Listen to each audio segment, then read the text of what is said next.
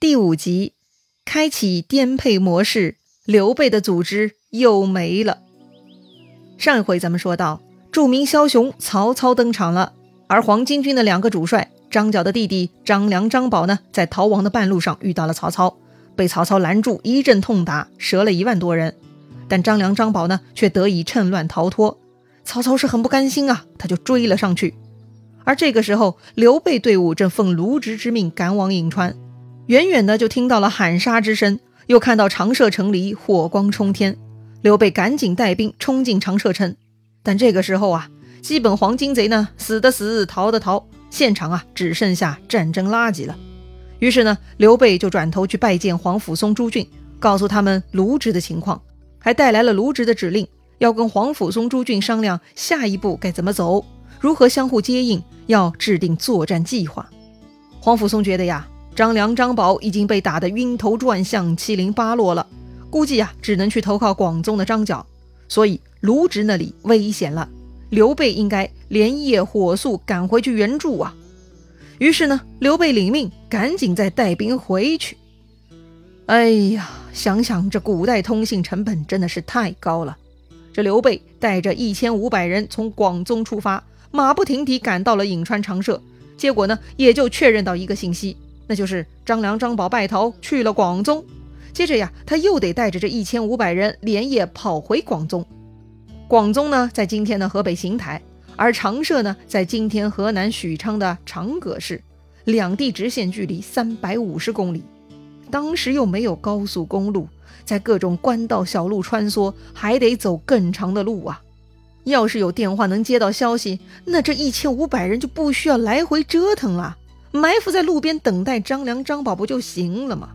所以呀，咱们真得珍惜今天的科技进步啊！好了，刘备呢又得赶回去了。他的队伍也不是骑兵，基本以步兵为主，行军速度是很有限的。就算他的速度像后书提到的司马懿取孟达那种超乎意料的速度，那也就是八天走了一千两百汉里，大约相当于一天行军六十公里啊。所以呢，刘备赶回去找卢植，怎么也得要一周的时间嘛。但是万万没想到，刘备在赶回去的半道上就遇到卢植了。哎，这是什么情况呢？卢植出来了，广宗那儿怎么办呢？难道广宗的黄金叛军已经搞定了？不对呀，这卢植怎么坐在囚车里呢？什么情况啊？刘备傻了，心想。我这就是打了个来回，都在黄甫松那儿没过过夜呢。怎么我的老师兼老板的卢植已经变成阶下囚了？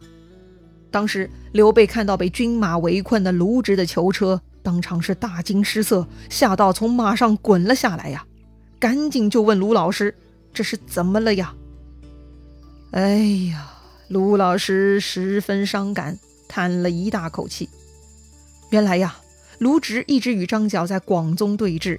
卢植发起过多次攻击，但这张角呢，似乎确实有妖术啊！这卢植啊，就是战胜不了。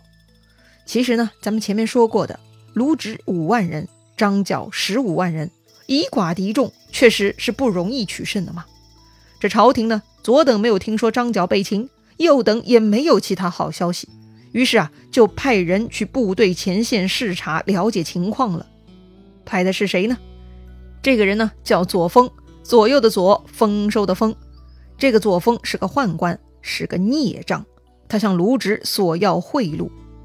他说呀：“咱家怎么回去向皇上复命，就看你是否懂得孝顺了。”卢植一听是气坏了呀，军粮尚缺，安有余钱奉承天使？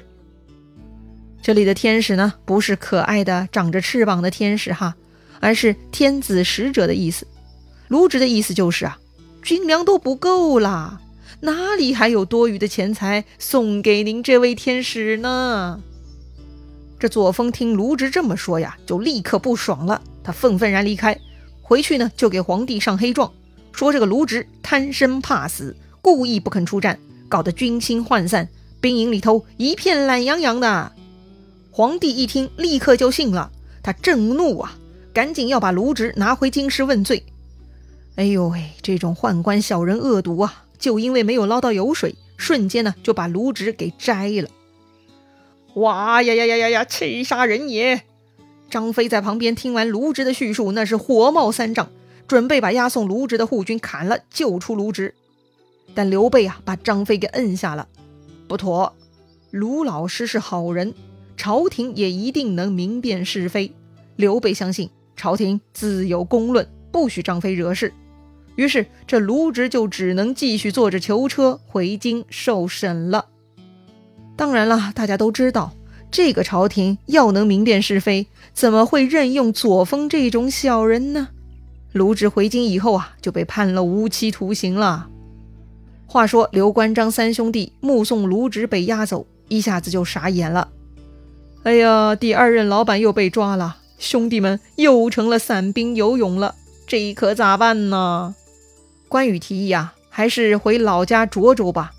刘备想想也是啊。本来离开刘焉是来帮助卢老师的，现在卢老师被抓，自己再返回刘焉处也不是个滋味儿，那就回涿州再商量商量将来吧。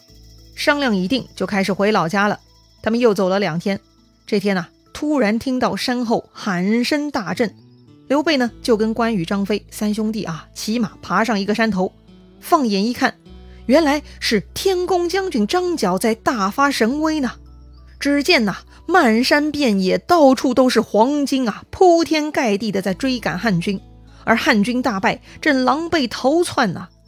哎呀，这个景象啊，金灿灿一大片黄色在蔓延舒展，那是气势恢宏啊。这伙溃败的汉军，正是之前卢植带的军队。卢植被抓了，那现在的老大是谁呢？对你可能已经猜到了，是董卓。这董卓啊，可是有故事的人，咱们后面还会再说。这会儿呢，董卓打败了，正被张角追着狂扁，快撑不住了。这个时候，很有政治眼光的刘备敏锐捕捉到了这次机会，他跟两个弟弟说呀：“快，张角就在眼前，咱们赶紧去打。擒贼先擒王啊，必须的。”书上说，三人飞马引军而出。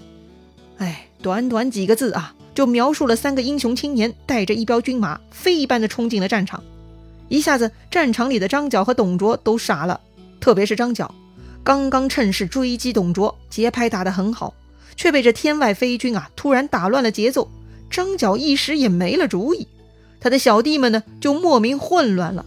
书上说呀，呼吁三人冲杀，剿军大乱，败走五十余里。由此可见呐。集体行动的时候，指挥是多么重要。一旦没了节奏，那就全毁了。这刘关张三人呢，就趁机把董卓给救了出来，回到营寨。董卓是小心肝砰砰乱跳啊，喝口酒压压惊先。等他回过神来，气儿喘顺了，他这才想起来救自己的这三位陌生人。看刘备几个也穿着军服，董卓呢就问他们了：“你们是什么职位呀？”刘备回答说：“是白身，白呢是白色的白，身就是身体的身了啊。白身的意思就是平头百姓，没有官爵。董卓呀，就是没有素质的。他一听说这几个是平头百姓，那就很瞧不起了，就把他们打发出了大帐。哎呀，这下张飞不干了，我等亲赴血战救了这厮，他却如此无礼，若不杀之，难消我气。”张飞的意思就是，咱们豁出性命，一番血战才把这老小子给救了出来，他居然如此无礼！如果不宰了他，难解我心头之气呀！哼！说罢呢，这个张飞啊，就准备冲进董卓大帐去杀人了。刘备和关羽一看张飞又要发作，赶紧拦住他。刘备就说了：“这个董卓是朝廷命官，我们怎么能随便杀了他呢？”那不杀他，却要在他手下听命于他，这种人我气不过。如果两位大哥要留在这里，那我就去别处了。张飞呀，继续反抗。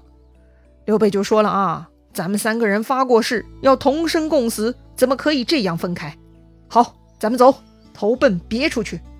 哎，就这样呢，这三兄弟啊就离开董卓，另谋出路了。那么他们三个人又会去哪儿呢？董卓发现了吗？咱们下回再聊。